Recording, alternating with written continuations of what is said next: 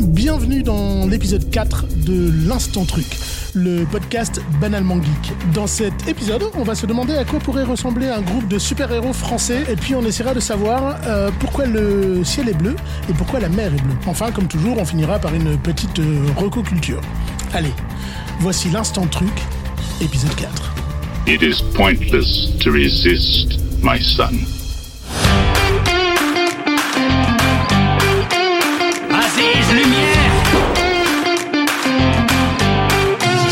Où est l'ambassadeur?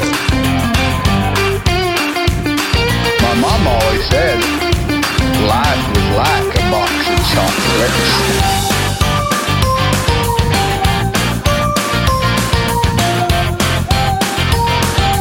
We are the knights who say... Tell me something, my friend. You ever dance with the devil in the pale moonlight? Bon, dans 10 minutes, je nous considère comme définitivement perdus.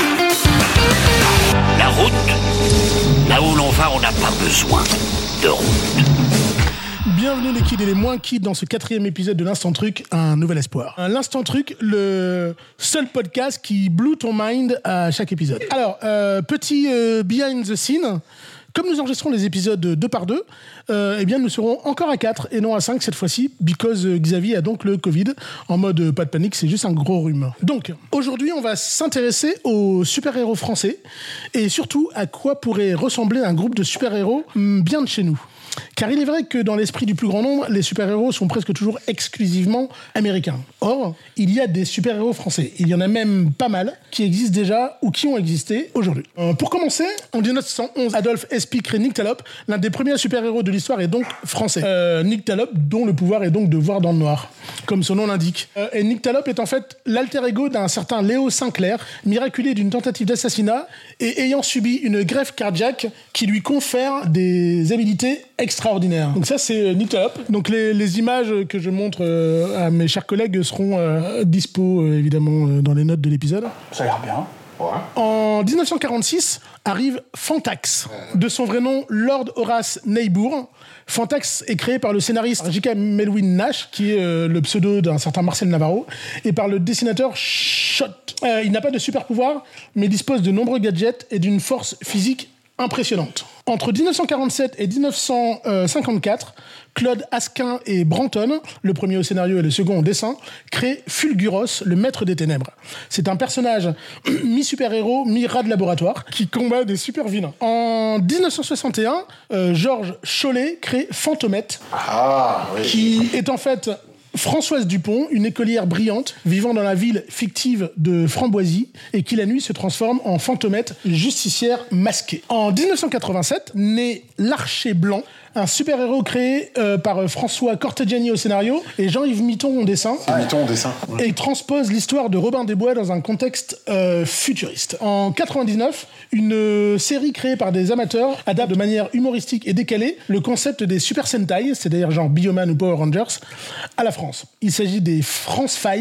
Au cours de la série, les France 5 seront rejoints par un autre super-héros, le Silver Mousquetaire. En 2008, et, ça, et je pense que vous aurez tous la référence, Simon Astier, frère d'Alexandre Astier, crée HeroCorp. Hérocorp. Une série là aussi qui sera diffusée euh, sur France 4 et la chaîne euh, Game One. Pilage Le pitch est simple. À la suite d'une guerre dans les années 1980, il est décidé de créer l'agence HeroCorp, une organisation regroupant tous les super-héros, afin de maintenir un climat de paix. La particularité des personnages de HeroCorp, c'est le ridicule de leur pouvoir. Par exemple, le super-héros Pépito peut tousser des pépites d'or, ou encore Captain Shampoing qui peut lancer des jets de euh, shampoing, qui s'appelait avant Captain Acide, Voilà, c'est Captain Acid. ouais.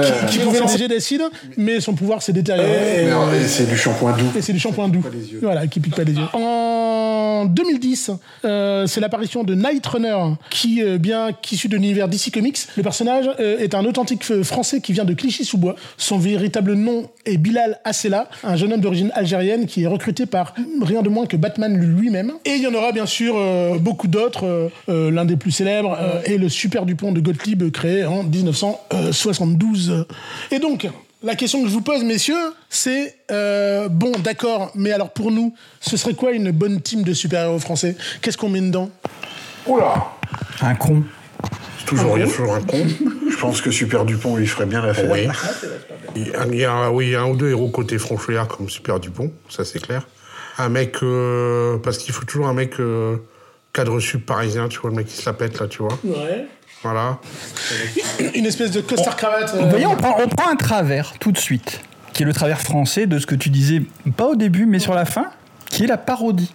On part sur la parodie, on pas sur le sérieux, comme au début, voilà, euh, les, les premiers. Fantax, juste pour histoire, Marcel Navarro, c'est. euh, Le compère du non, ouais. non, il n'a rien à voir avec euh, Navarro, j'écoute. Mais euh, c'est c'est lui qui avait Lug. Donc euh, voilà, donc euh, c'est voilà, c'est marrant quand il, il crée du super-héros et après il édite du super-héros pendant. Mais c'est- euh, exactement là où je voulais vous amener en fait. Quand on se dit super-héros français, tout de suite on pense parodie parce qu'on se dit on, comme si on n'était pas légitime à avoir une équipe de super-héros parce que, parce que les Américains. Ouais, euh, bah, il n'y a pas si longtemps que ça, j'ai lu un comics français qui s'appelle Foxboy par euh, Jean Lefebvre, je pense. Euh, c'est et c'est très très très très bien. Euh, Il y a plusieurs tomes. En fait, c'était sorti sur euh, plusieurs éditions. Euh, alors, ça se passe en Bretagne. C'est assez étonnant. Mais le premier tome, il est super bien dessiné et les histoires sont vraiment très bien. Il, y a- il me semble qu'il y a trois tomes. J'avais pris ça à la bibliothèque. Allez dans vos bibliothèques chercher des choses que vous n'achèterez pas vous-même. On trouve plein de choses étonnantes. Et ce Foxboy m'a vraiment beaucoup plu. Donc, créé en 2011. Voilà, oui, dans le. en fait, il s'appelait pas Foxboy l'époque, il s'appelait pas autre Louarn, qui doit être du breton. hein. Mais en fait, quand ils l'ont sorti après euh, chez Comics Initiative, euh, ils l'ont renommé euh, en Foxboy pour que ce soit plus. Et c'est bien par Laurent Lefebvre et c'est euh, édité chez Delcourt. Foxboy. C'était avant chez Delcourt et maintenant c'est chez voilà et en fait maintenant c'est chez Comics Initiative. Et en fait il arrive quand même à retrouver euh, un personnage euh, actuel, c'est un ado et euh, qui arrive de- des trucs d'ado et, et et en même temps hyper moderne et, et ça ça marche bien, euh, le dessin marche bien. Il est sur les toits bretons, euh, c'est assez étonnant. euh, mais... Comme quoi on peut le faire. Mais oui. En fait, et c'est pas du tout une parodie. En fait, euh, il part du principe. En fait, c'est assez drôle parce qu'il part du principe que un monde de, euh, il y a un monde de comics qui existe d'une maison d'édition. Je ne sais pas si elle existe vraiment, euh, et que il existe un portail entre ce monde-là et notre monde. Et euh, ce gamin a reçu ses pouvoirs comme ça. Et il y en a d'autres qui ont réussi à passer. Et c'est comme ça qu'il combat des méchants. Mais après, c'est vrai que on a tendance, ouais, on part sur la parodie. C'est vrai que tu avais raison parce que quand on imagine un, un super-héros français, ouais, on a du mal. En, en fait, le problème c'est ça, c'est qu'on a C'est dur, ou alors quand on fait des Français, on leur donne, on leur donne des origines américaines.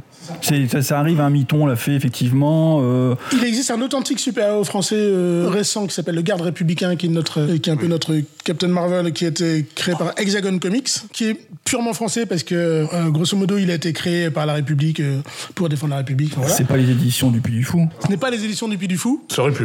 Qu'on a du mal aussi avec ça. hein. Je, je- je fais la, je fais la blague, mais c'est vrai que, par exemple, euh, aux États-Unis, ils n'ont pas ce problème de patriotisme. Euh, du coup, ce qui fait qu'ils arrivent à afficher, ils ont très vite affiché des super-héros aussi. Euh, Captain America, c'est le plus bel exemple pour le coup, euh, d'une représentation patriotique. Nous, dès qu'on fait ça, je dirais qu'on va s'attirer les foudres de, de- On va dire, voilà, c'est trop patriote, c'est trop.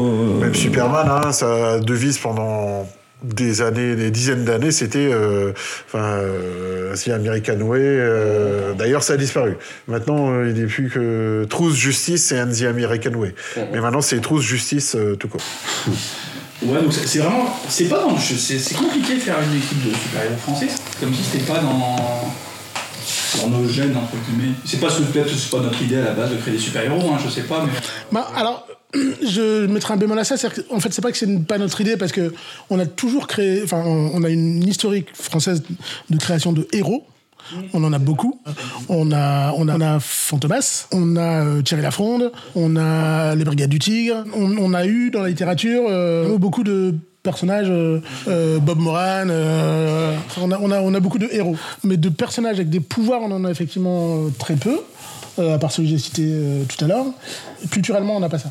On n'a pas le, ce fantasme du pouvoir euh, exacerbé. euh, Peut-être aussi parce que euh, historiquement, on est, euh, on est un ancien empire colonial, donc on se positionnait déjà comme étant super balèze. Euh, les Américains étaient plus dans une logique de on conquiert antiquière, mais euh, sur, sur, des, sur des valeurs de liberté, de, tu vois. Ouais, mais par exemple, ça n'a pas l'air de poser un problème pour les Anglais. Il y a quand même plein de super-héros anglais, d'origine anglaise. Enfin, après, déjà, tout le. Parce qu'il y avait aussi, bah, par exemple, ont- une branche Marvel. euh, Oui, c'est ça. Est-ce qu'ils ont vraiment des super-héros anglais ou est-ce qu'ils ont des anglais qui font des super-héros pour les Américains? Ils ont quelques super-héros Constantine, anglais. il est anglais, il me semble, par exemple. Captain. Britain, il est. Voilà, il.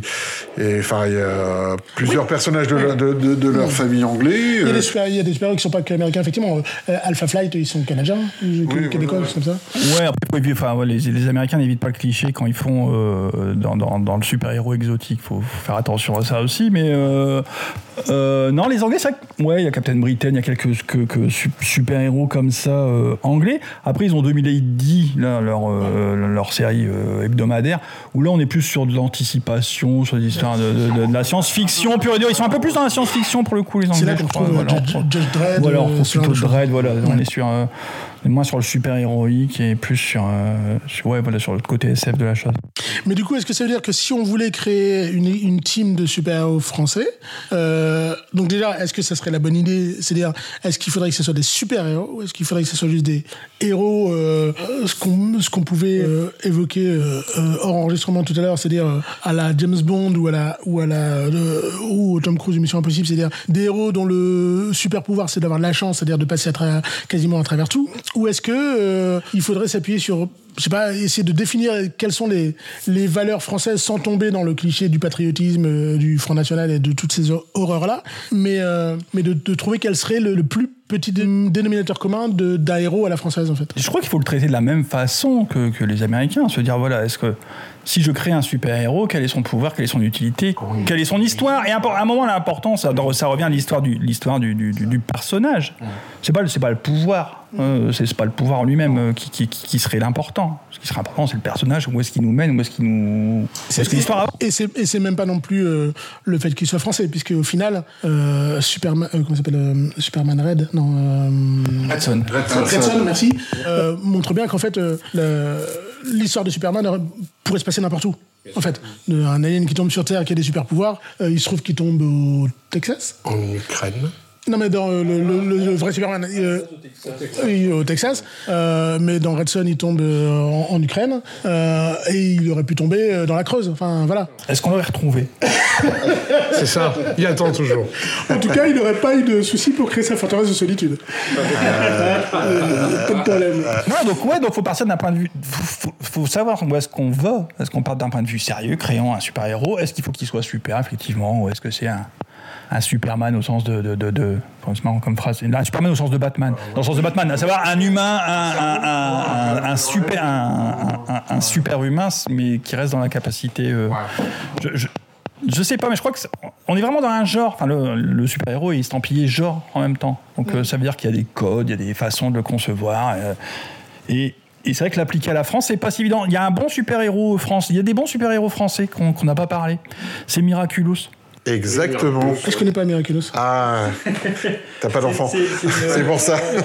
Non, c'est une série Disney. là, C'est une série Disney euh, qui se passe à qui est faite par des Français, qui se passe à qui se passe à Paris. Et c'est l'histoire de, de, de Marinette. euh, et qui a- alors, je, je suis pas dans le détail du ça, en fait, gamin le elle a- ferait elle mieux. a- en fait, euh, ils ont des pouvoirs grâce à des Kwami, en fait, des espèces de petites bestioles qui leur donnent des pouvoirs euh, à elle, donc euh, Marinette qui se transforme en Ladybug, et euh, Chat Noir, euh, qui est le beau gosse, euh, le beau gosse que tout le monde. euh, et Ah, mais oui, il jouait très bien.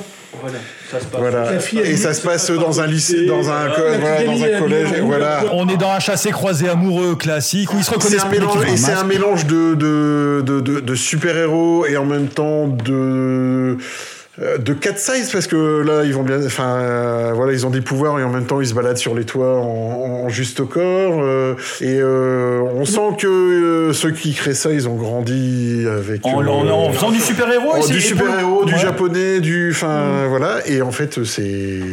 Ouais, Puis c'est ça, c'est- ça suit euh, plutôt. Et ça fonctionne, ça fonctionne bien. Ça fonctionne sur effectivement sur des persos. euh, On n'est pas sur des des, super-héros établis. euh, J'ai 40 ans, je suis un super-héros. Non, non, c'est des gamins. euh, ils, sont, euh, ils sont au lycée, il y a un chassé-croisé amoureux classique de je te reconnais pas, je te, on se reconnaît pas alors qu'on a nos masques et alors que on se drague, mais on se drague pas, on sait pas. voilà. C'est très classique dans la trame, mais c'est plutôt bien foutu. C'est ça se passe à, à Paris et voilà, les décors parisiens ils sont utilisés euh, en long, en large, en travers. Et, euh, D'ailleurs, dans le même esprit de super-héros, euh, en tout cas de augmentés qui vivent en France, il y a Inspecteur Gadget, qui était. euh, qui, qui- L'histoire se passait en France. Je ne sais pas si c'était créé par, des, par un studio français, je ne me rappelle plus. Mais. euh, euh, c'est dit, quoi, c'est Jean Chalopin, je crois. mais l'histoire euh, se passait en France et le personnage était un personnage. Euh, un- c'était un humain augmenté, en fait. euh, Tout à fait, après un accident, oui, Ouais, qui avait c'est été ça, refait, un peu le Steve Austin français. Ouais, voilà, c'est ça. Comment, co- comment on en arrive à dire que l'inspecteur Gadget est un humain augmenté? Franchement, je, je trouve que. Mais c'est ça, c'est euh, c'est l'homme qui valait 3 milliards. c'est, euh, Exactement. ou, ou Robocop. enfin, c'est- Et le vrai héros de la série, c'était sa fille et le C'était chien. sa fille. Et le chien, voilà. Sa nièce, sa Et- nièce, et sa nièce. Alors, en parlant de super-héros français, on, on surfe aussi sur le, sur le super-héros, parce que là, le, le Futuroscope a ouvert, euh, il y a pas très longtemps, un mois ou deux, une nouvelle attraction qui suit une euh, super-héroïne française, qui s'appelle Étincelle. Donc, c'est une, attraction en 4D, donc c'est un petit film. euh, et en fait, quand on regarde la bande-annonce de l'attraction, ça mélange euh, prise de vue réelle, euh, images 3D, euh, ça donne envie d'aller voir ce qui se passe, en fait. euh. Je vous mettrai aussi euh, l'image dans les notes de l'épisode, mais en plus elle a un look très Captain Marvel. Exactement, ouais. J'ai pas l'historique, mais c'est un personnage qui existait déjà. Je pense soit il existait déjà, soit ils ont créé euh, pour euh, l'attraction. Et euh, ce qu'il y a aussi, c'est que dans la file d'attente pour aller voir l'attraction, de ce que j'ai vu, en fait, il y a plein d'images de super-héros français euh, sur les murs, en fait. euh, et il y avait euh, l'Archer Blanc. Il y a aussi il y a, il y a une brigade, il me semble qu'il y a... brigade L'équipe française, c'est la brigade brigade chimérique. La brigade chimérique, hein, voilà, il y a plusieurs... euh, Donc c'est bien aussi de, de mettre en avant, parce que en fait, ce que le problème des, des, super-héros français, je pense aussi, c'est que bah, ça n'a pas beaucoup vendu, donc ça ne peut pas fonctionner. Euh, je pense qu'il y a beaucoup de maisons d'édition qui se tentent aux super-héros français, mais euh, bah, comme ça vend pas aussi bien, euh, à un moment... euh, Mais je crois qu'il y, a un voilà. y a problème. C'est pas qu'un problème français en même temps. C'est compliqué de créer des nouveaux super-héros. Mais Je crois qu'aux États-Unis c'est valable aussi, mais c'est compliqué. Il y a un positionnement qui est compliqué. Là, le- les super-héros qu'on connaît, euh, qu'on connaît depuis, depuis, depuis un certain temps et qu'on voit aujourd'hui au cinéma, etc. euh, ils ont un passif, ils ont une assise, ils ont vraiment, euh, voilà, ils sont euh, vraiment implantés.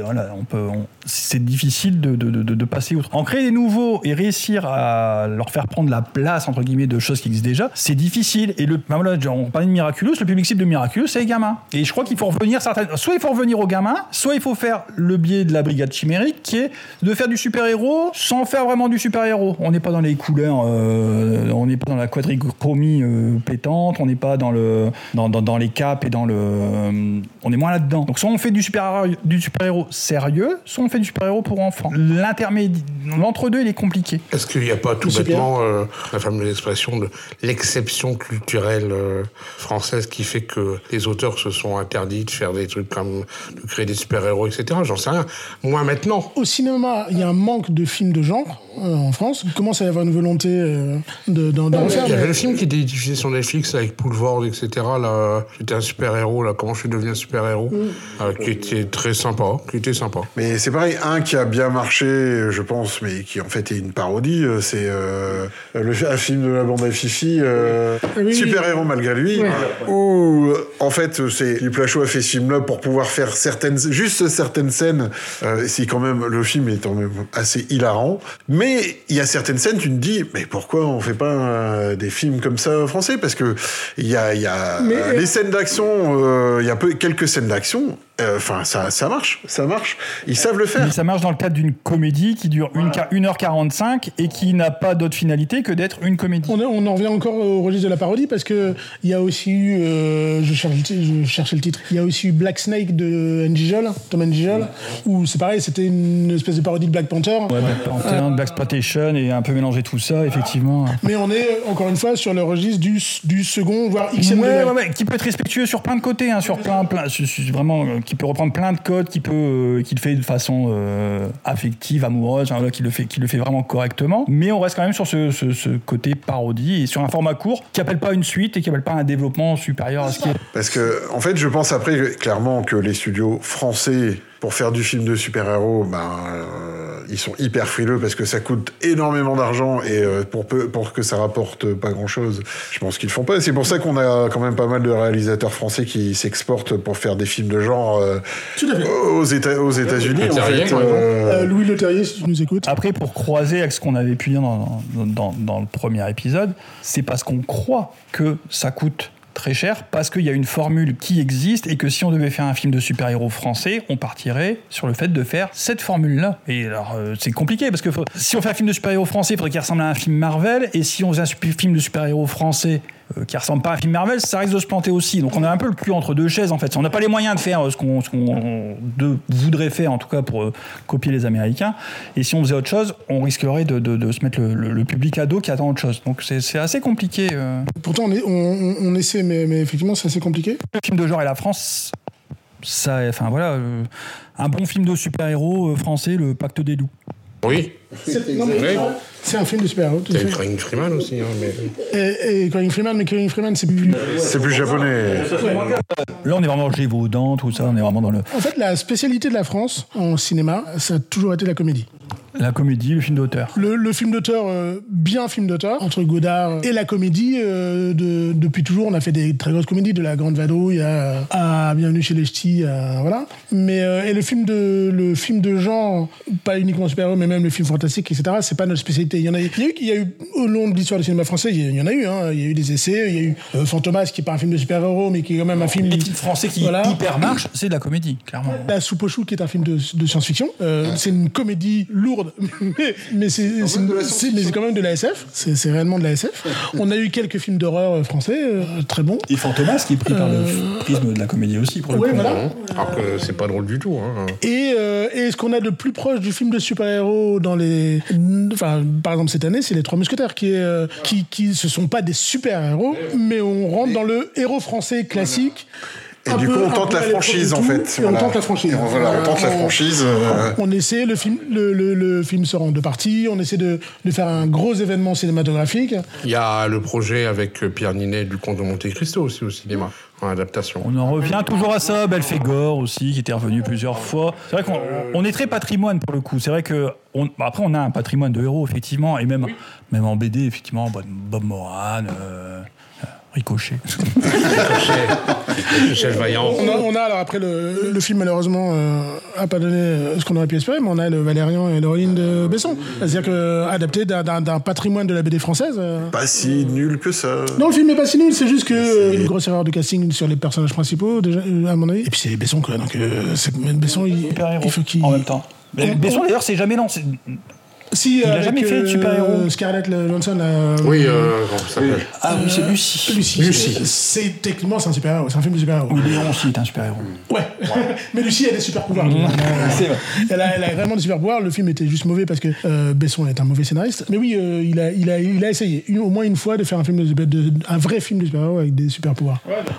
Je crois qu'en France, on est bloqué sur ce, ouais, sur ce côté. On a des héros, on a un patrimoine, on a euh, une façon de concevoir aussi ce, type d'histoire qui fait que soit ça reste du domaine de l'enfantin, soit euh, ça s'adresse à un public adulte, mais du coup, Et après aussi, euh, je pense que le, au final, les films de super-héros marchent très bien, mais on veut quand même pas faire ça parce que euh, on va pas faire comme les Américains. Voilà. Ce qui est paradoxal parce qu'en fait, euh, pour tout le reste, euh, enfin, non, pas, pas pour tout le reste, pardon, parce qu'on fait quand même toujours du cinéma euh, d'auteur, mais euh, pour, les, pour les blockbusters, on fait comme les Américains.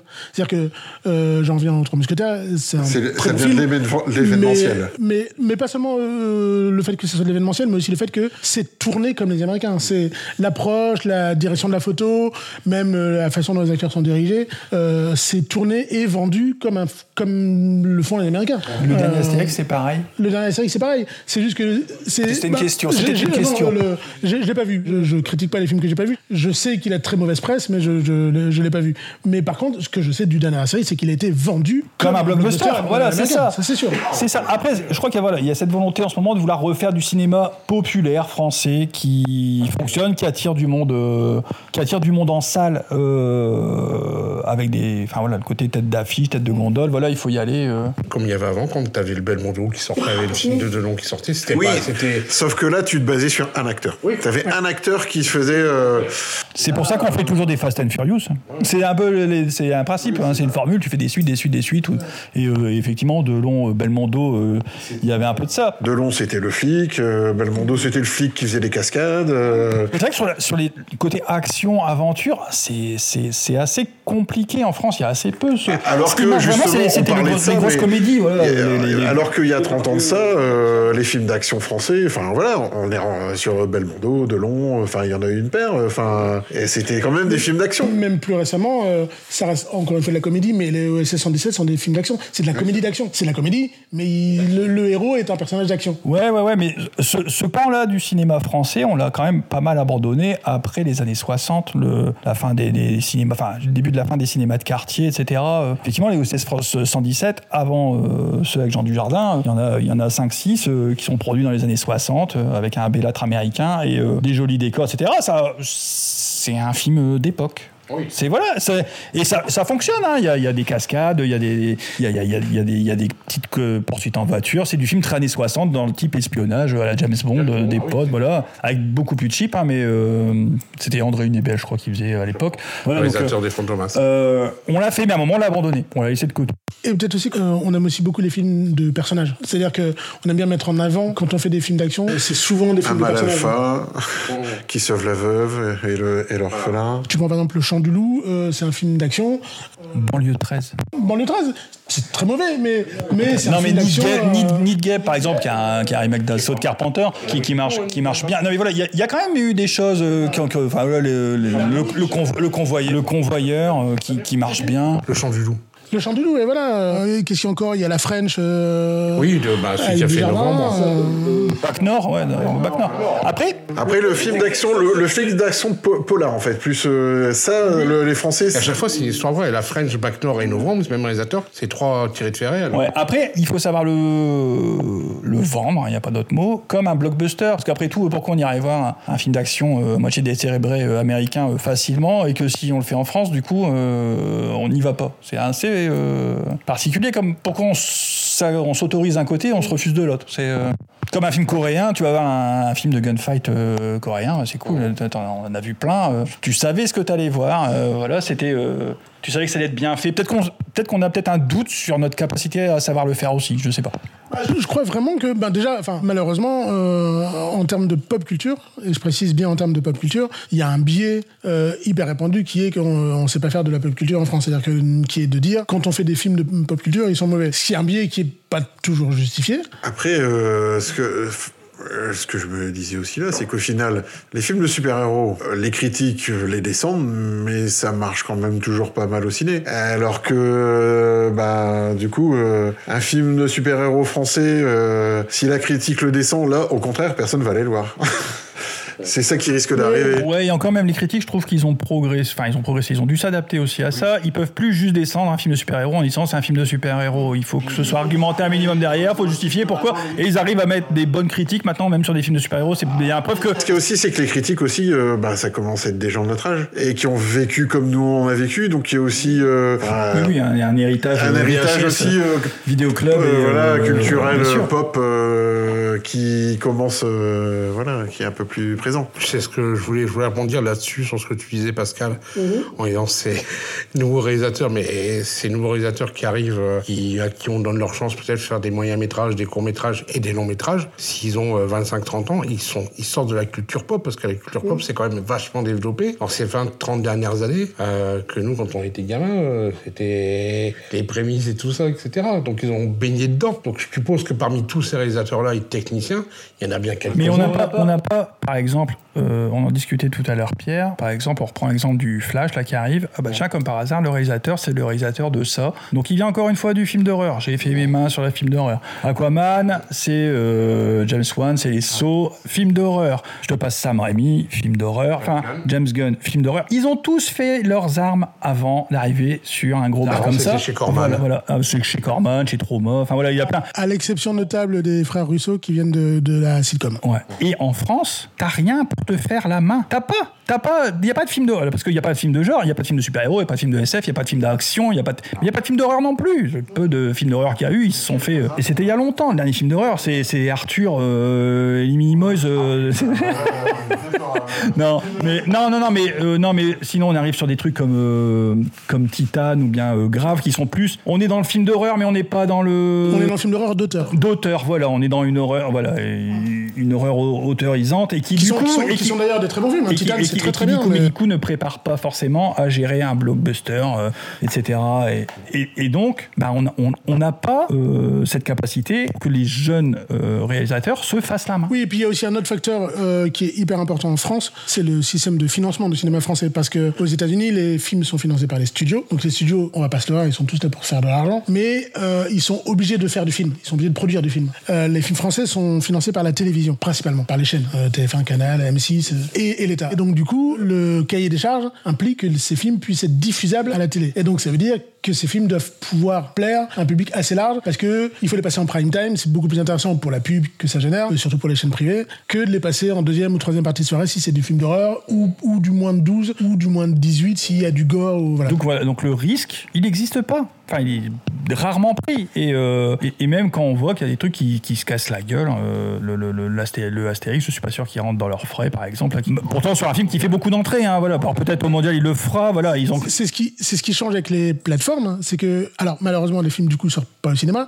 mais euh, les plateformes sont dans la même position que les studios euh, hollywoodiens, c'est-à-dire qu'elles ont besoin de produire du contenu, beaucoup, et donc du coup elles sont plus à même de prendre des risques parce que euh, elles mutualisent entre guillemets, c'est-à-dire qu'elles font, elles vont te produire euh, 20, 30, 50 films dans l'année. Si on a 10 qui se plantent, c'est pas grave parce qu'elles ont fait venir suffisamment d'abonnés, et donc elles peuvent dire, euh, je suis sûr que c'est plus facile aujourd'hui pour un réalisateur français de dire j'ai une super idée de film de zombies ou de film de super-héros et d'aller voir Netflix ou, euh, ou euh, Paramount ou, euh, ou Disney France et de leur vendre le truc que ça l'était il y a 15 piges où il n'y avait pas tout ça. Et d'ailleurs, euh, tu, parlais du, effectivement du côté subvention du, du- du cinéma français. S'il n'y avait pas ça, il serait mort. Ou alors il aurait changé radicalement le cinéma français. Puisque euh, si on fait un, un parallèle, euh, je disais tout à l'heure que dans les années 60-70, on a arrêté le film de genre. Il y avait un cinéma qui avait continué le film de genre et qui s'en s'en- s'en- s'en abreuvait. C'était le cinéma italien.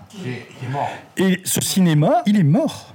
Il est complètement mort. Il y a encore du cinéma d'auteur italien, un petit peu, mais le, cinéma d'exploitation, qui était un- une grosse partie du, cinéma italien, puis même, qui, a, vraiment abreuvé les cinémas, les vidéoclubs des, des- années 80, euh, des années 80, voilà, grosso modo 70-80, il est complètement mort. Il n'existe plus. C'était un cinéma euh, artisanal qui, était, euh, oui, euh, certainement bancal euh, sur- sur plein de, de niveaux, mais en tout cas, il fournissait. On en revient. On fournissait, on produisait. Il vendait un, fiche, un film sur une affiche sans avoir rien du tout. Il récupérait les fonds pour tourner un film. Il tournait le film et il le rentabilisait. C'était euh, mercantile, pur et dur. Et grâce à ça, ça te donne du Dario Argento, du Lucio Fulci. euh, Exactement, exactement. Il y a quand même des choses, il y a des images qui te. enfin, voilà. Et après, euh, c'était aussi des, des, des roublards pour savoir comment tourner quelque chose et à moindre coût et à faire aussi. Et puis c'était des vrais, des vrais artisans. Ils savaient où poser une caméra, ils savaient faire des choix de plans, ils savaient raconter une histoire avec le peu de moyens qu'ils avaient. Ils mais, savaient euh, arnaquer les gens en les payant que dalle quand c'était nécessaire. Ouais, Euh, voilà, stock shots s'il fallait, etc., etc. Mais en tout cas, euh, c'est un cinéma, pareil, qui, qui n'a jamais vraiment existé en France, en fait. C'était purement mercan- mercantile. hein.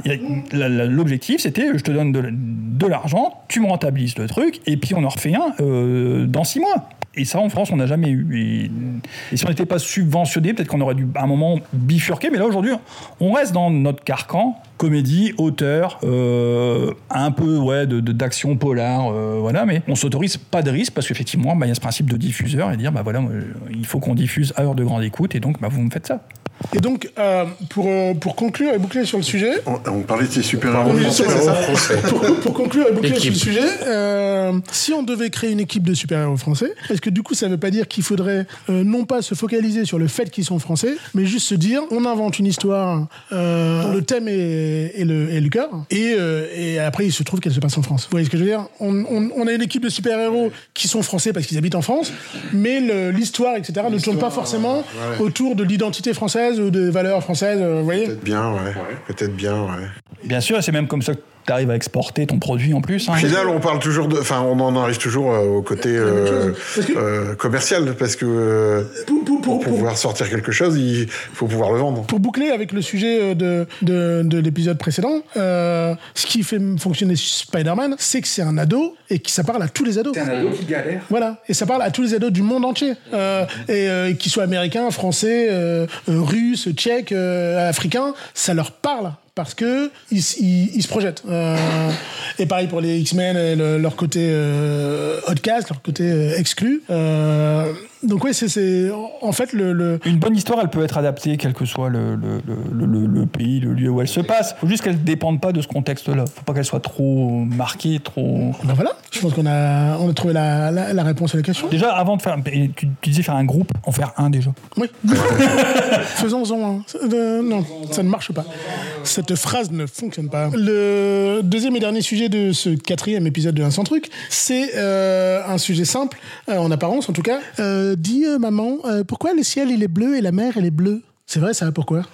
Vous savez Pas partout, pas partout. Dans notre chère mer du Nord, elle est un peu marron, même si au départ, elle- au départ elle est marron, au loin elle est bleue, mais et le ciel est gris. Mais bon, on va parler quand même. Non, mais quelquefois il est bleu. oh, C'est vrai. tout de Ouais, mais non, suite, je suis raison que j'aime Mais la réverbération, c'est trop facile. Donc, il doit y avoir un autre. euh, il, doit, il doit y avoir autre chose qui, qui doit expliquer que. Qui se reflète dans quoi? Le ciel dans la mer, la mer dans le ciel. Qu'est-ce qui est bleu et qu'est-ce qui Dans est. la chanson, le soleil a rendez-vous avec la lune. Est-ce que le ciel a rendez-vous avec la mer? Est-ce que Alors, on voit quand même plus facilement un ciel bleu qu'une mer bleue quand même. Par chez nous, oui. En tout cas, en France, euh, on n'a pas souvent la mer bleue quand même. Tu cherches, tu cherches, Nico. Ah ouais, ouais, non, mais je réfléchis, on dirait pas comme ça. Je, je- je suis pris de court par le sujet, donc je, je- je cherche une, une théorie quelconque euh, qui, pourrait, qui, qui pourrait coller. Est-ce que c'est trop facile de dire que l'un Est-ce que c'est encore un coup euh, comme l'histoire de la tartine Est-ce qu'il y a une histoire ancienne ou pas Une histoire ancienne. Comme, comme, comme, euh, Xavier nous avait expliqué dans l'épisode précédent.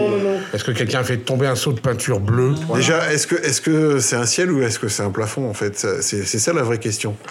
D'après les Gaulois, c'est un plafond. C'est un plafond puisque quelquefois il tombe sur la tête. Est-ce que la Terre est ronde Non, mais faut arrêter les conneries. hein. Tout le monde sait que la Terre est triangulaire. Alors qu'elle est plate sur le dos de quatre éléphants euh, portés sur une tortue géante. Donc en gros, on sait pas. J'ai peut-être, je l'ai peut-être su. Pour moi, c'est la réverbération, mais euh, Mais la réverbération de qui sur quoi? du soleil. Alors, le ciel est bleu, c'est à cause des rayons ultraviolets. Bon, moi, il me dans mes lointains souvenirs, alors. Hein. Ultraviolet ou ultra bleu Ultra bleu. Mais, et donc, ces mêmes rayons qui passent à travers l'eau et qui rendent. euh, En plus, l'eau, le- alors la couleur bleue, dans l'imaginaire euh, populaire, c'est source de vie. L'oxygène bleu, etc.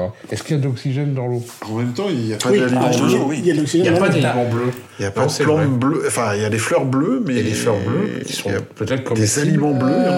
Euh, donc, euh, si le ciel est bleu, c'est en raison euh, de ce qu'on appelle la diffusion de Rayleigh, R-A-Y-L-E-I-G-H, euh, qui euh, caractérise la diffusion, la diffusion de la lumière par les particules dont le rayon est très petit par rapport à la longueur d'onde du rayonnement solaire. Ah, tu nous as perdu. L'intensité diffusée est, d'après Rayleigh, inversement proportionnelle à la longueur d'onde d'un facteur à la puissance 4. Plus le rayonnement est de petite longueur d'onde, plus il est diffusé. Ainsi, comme la lumière incidente est blanche, le bleu, d'une longueur d'onde de 400 nm, sera beaucoup plus diffusé dans l'atmosphère que le rouge, d'une longueur d'onde de 800 nm. Les molécules suffisamment petites pour permettre le mécanisme de Rayleigh sont les molécules de l'air, majoritairement dans l'atmosphère. C'est donc à elles que l'on doit la dominance du bleu dans le ciel. Toutefois, en présence de gouttes d'eau ou d'aérosols, la diffusion de Rayleigh n'est plus valide. Dans ce cas, c'est la diffusion de Mi qui est valide. Celle-ci prouve que pour cette dimension de molécules, la lumière diffusée conserve les caractéristiques caractéristique spectrale de la lumière incidente. C'est la raison pour laquelle les nuages sont blancs. Ah voilà, je me disais qu'il y avait du mi dans le Et blanc. les La arcs-en-ciel, ils sont comment. Alors, ok pour le ciel, mais la mer, pourquoi elle est bleue? Il y a deux raisons. La première, qui est donc la plus évidente, mais qui n'est pas la plus importante, est la réflexion à la surface de la mer de la lumière diffuse du ciel, responsable de la couleur bleue de celui-ci. C'est pourquoi la mer est plus bleue par beau temps quand le,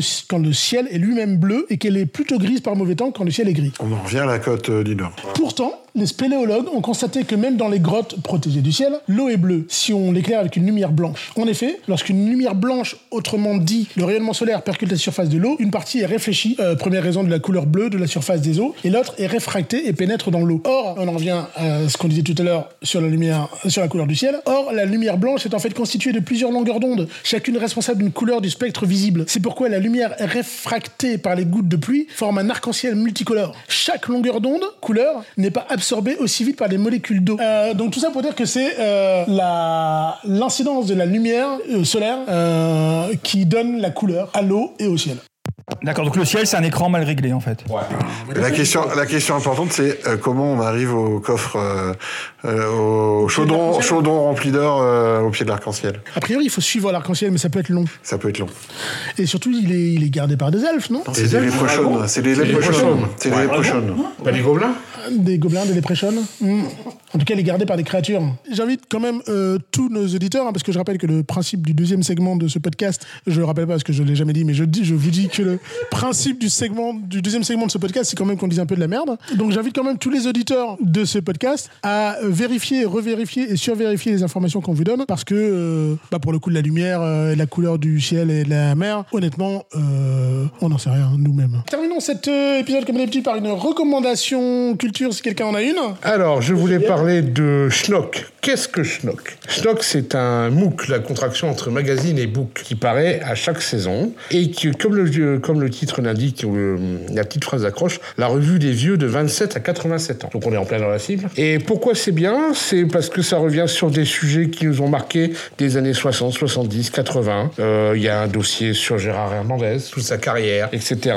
Euh, sur tel type de mode. Là, ce que le, le dernier numéro en couverture. Alors, la couverture, à chaque fois, ce n'est pas une photo, c'est un dessin. Vous avez euh, Michel Drucker avec son chien, bien sûr. Toute la carrière de Drucker. ouais. Euh, Schnock est une lecture euh, indispensable, voilà, qui, franchement, euh, euh, plaît à tout le monde et qui... euh, Sauf si vous avez moins de 27 ans. Exactement, ça c'est un peu compliqué. Donc si vous avez 27 ans, ne lisez pas ça. C'est déjà le 46e numéro et c'est très très bien. Voilà. Merci beaucoup, monsieur Pierre. Eh bien, voilà, c'était le quatrième épisode de l'Instant Truc, aussi appelé Un Nouvel Espoir. Euh, on retrouve pour le cinquième épisode de l'Instant Truc contre-attaque. Salut à tous, salut messieurs.